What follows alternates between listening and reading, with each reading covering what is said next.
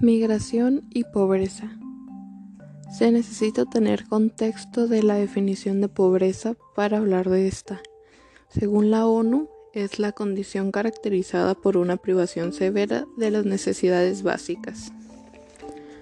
Y según la Organización Internacional para las Migraciones, OIM, un migrante es la persona que se desplaza a través de una frontera internacional o nacional, fuera de su lugar habitual de residencia. La pobreza, las guerras o la violencia son algunas de las causas que obligan a millones de personas a abandonar su hogar para sobrevivir. Hay casos donde el migrante elige serlo y otros en el cual se le orilla y obliga a hacerlo, debido a su entorno en el cual su vida llega a peligrar. A esto se le llama migración forzada.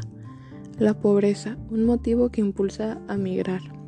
La pobreza es derivada de muchos factores. El principal es la ausencia de, del Estado que garantice los derechos y necesidades de los ciudadanos. Tampoco existe la certeza de que dicho gobierno tenga un plan de contingencia en caso de un desastre natural. A menudo los migrantes los, lo hacen por falta de oportunidades y recursos. Actualmente la pobreza mundial ha incrementado debido a la pandemia, afectando al 9.1% y el 9.4% de la población mundial.